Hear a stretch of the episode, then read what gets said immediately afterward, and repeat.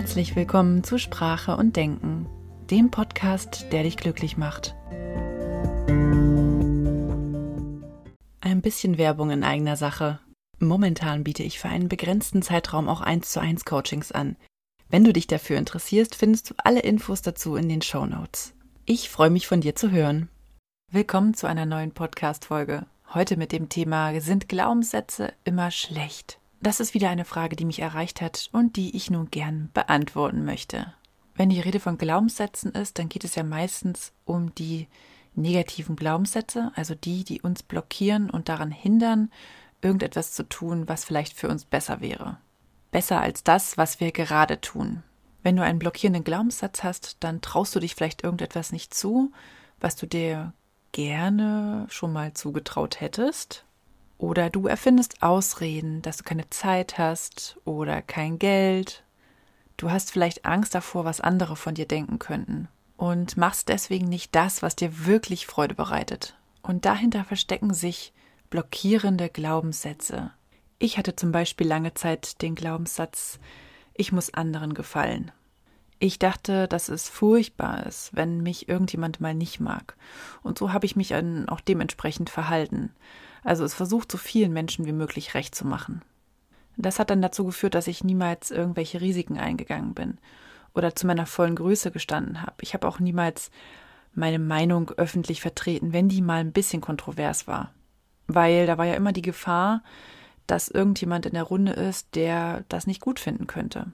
Ich habe diesen ähm, blockierenden Glaubenssatz, dieses Muster, was ich da hatte, aufgelöst und heute bin ich deutlich zufriedener.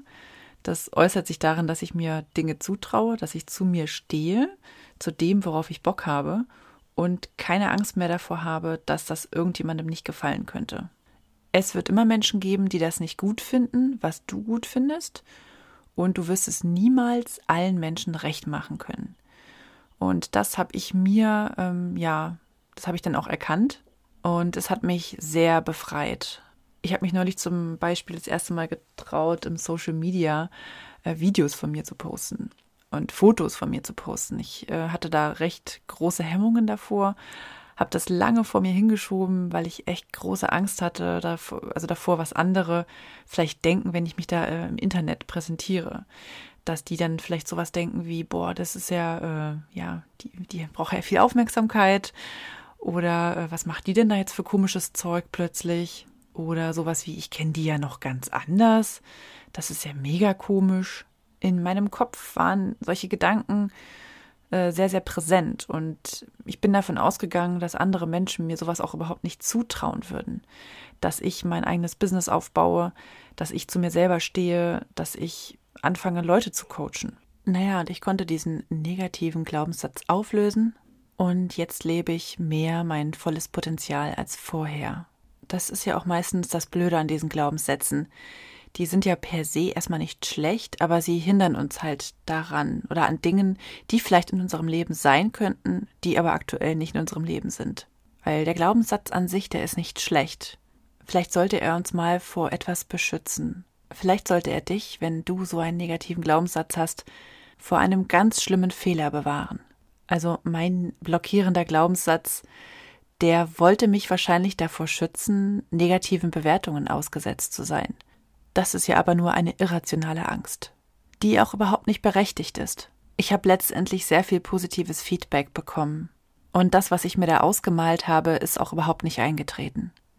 Das wäre jetzt also ein Beispiel für einen negativen Glaubenssatz. Es gibt ja aber nicht nur negative Glaubenssätze, sondern auch positive oder neutrale Glaubenssätze die dich nicht unbedingt in eine bestimmte Richtung lenken oder dein Leben nicht irgendwie auf eine bestimmte Art und Weise beeinflussen. Von positiven Glaubenssätzen hast du dagegen sehr, sehr viel. Also du kommst in deine Fülle, du lebst dein Potenzial und du merkst das, dass du positive Glaubenssätze hast, wenn du in einem bestimmten Lebensbereich sehr zufrieden bist. Oder aber wenn du nichts auszusetzen hast. Das ist ja meistens auch schon ein äh, ja, Signal dafür, dass du zufrieden bist. Der Glaubenssatz verhält sich dann also kongruent zu deinen Bedürfnissen. Er sorgt dafür, dass deine Bedürfnisse ständig erfüllt sind. Also grob gesagt, vielleicht hast du den Glaubenssatz, ich bin liebenswert. Demnach führst du Partnerschaften mit Menschen, die dir das spiegeln. Partnerschaften, in denen du dich erfüllt fühlst mit Menschen oder mit einem Mann oder einer Frau, der oder die zu dir passt. Vielleicht bist du nicht unnötig eifersüchtig, vielleicht versuchst du auch nicht von innen heraus die Beziehung auf irgendeine Weise zu sabotieren, indem du vielleicht Streit vom Zaun brichst, misstrauisch bist oder dich nicht traust, Probleme anzusprechen. Es kann also pauschal gesagt werden, wenn alles gut läuft, dann hast du höchstwahrscheinlich auch positive Glaubenssätze. Das sind dann Glaubenssätze, die sich mit deinen Bedürfnissen vertragen, die sozusagen Hand in Hand miteinander gehen. So als ob zwei Freunde sich entschlossen haben, zusammen einen Weg zu bestreiten. Wenn das Gegenteil der Fall ist, also wenn du blockierende Glaubenssätze hast, für dich blockierende Glaubenssätze, dann sind deine Bedürfnisse unerfüllt.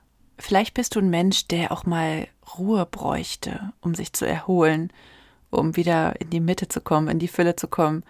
Aber du hast vielleicht einen Glaubenssatz, der sagt, äh, Arbeit ist das halbe Leben. Und wenn Arbeit nicht hart ist, dann ist es keine richtige Arbeit.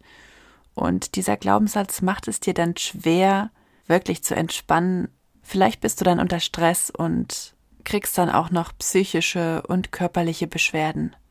Ganz tricky wird es dann, wenn du zusätzlich noch den Glaubenssatz hast, dass deine Bedürfnisse nicht wichtig sind, was ja gar nicht so selten der Fall ist bei Menschen, die eh schon blockierende Glaubenssätze haben.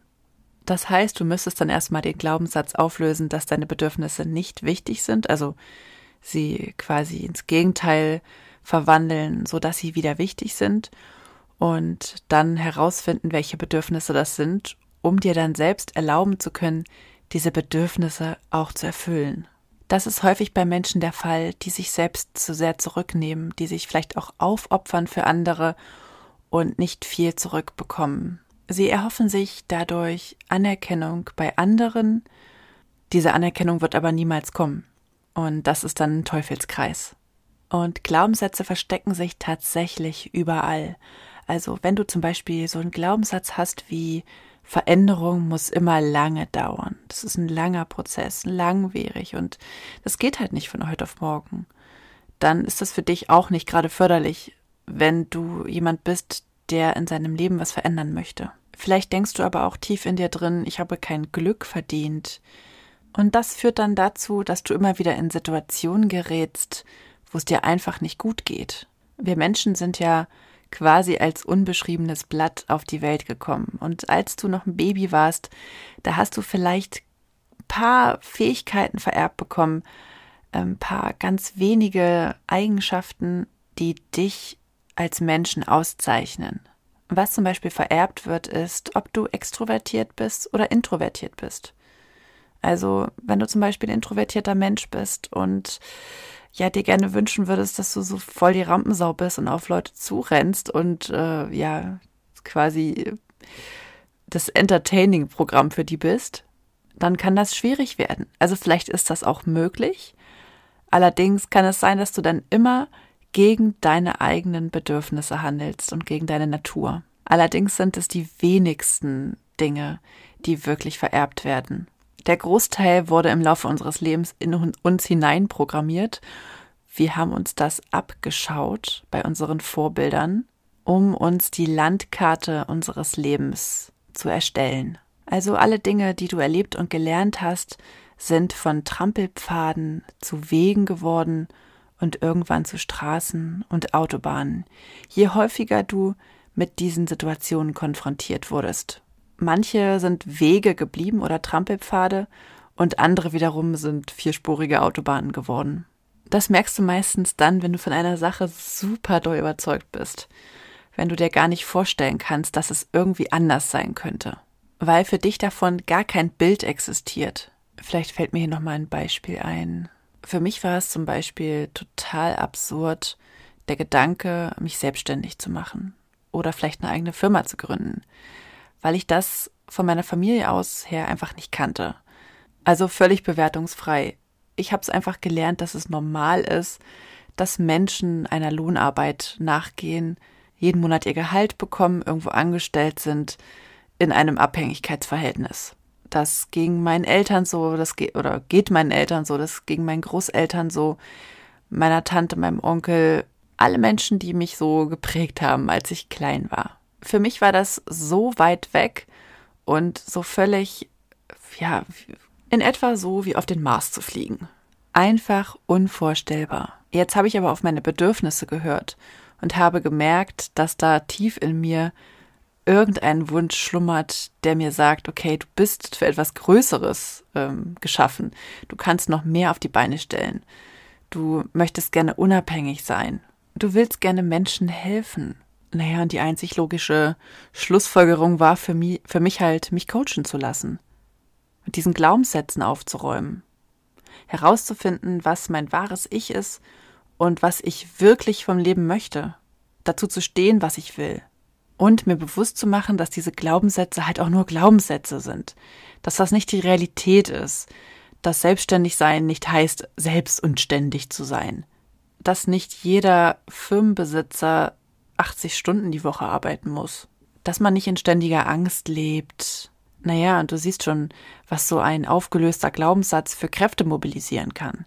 Also ich habe ja meine Glaubenssätze nicht aufgelöst in dem Wissen, dass ich dieses oder jenes danach tun werde. Das ist dann halt einfach passiert.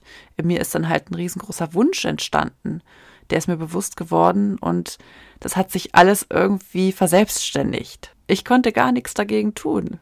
Was bei mir echt hilfreich war, waren die Methoden, mit denen ich mich habe coachen lassen, also unter anderem NLP-Methoden, die beim Unterbewusstsein ansetzen.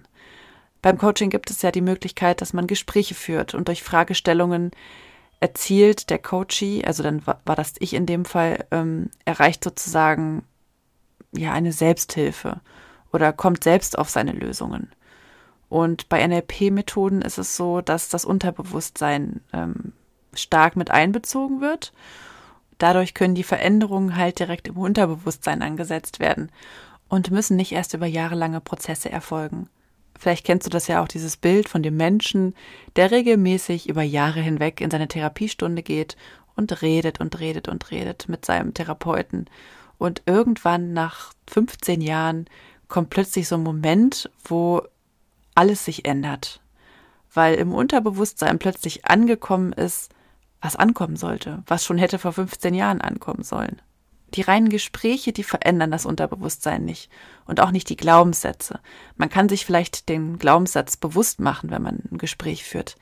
Allerdings ist es halt echt nochmal so eine Sache, das Unterbewusstsein wirklich mit einzubeziehen. Das ist nämlich das, wo wir nicht so einfach rankommen.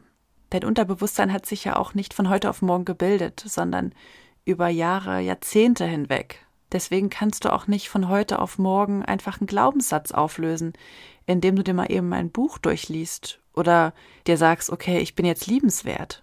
Das Unterbewusstsein ist wie so ein Kompass, der dann neu ausgerichtet wird und sich plötzlich ein kleines bisschen nach links neigt und aber so viel Veränderung in dein Leben bringt.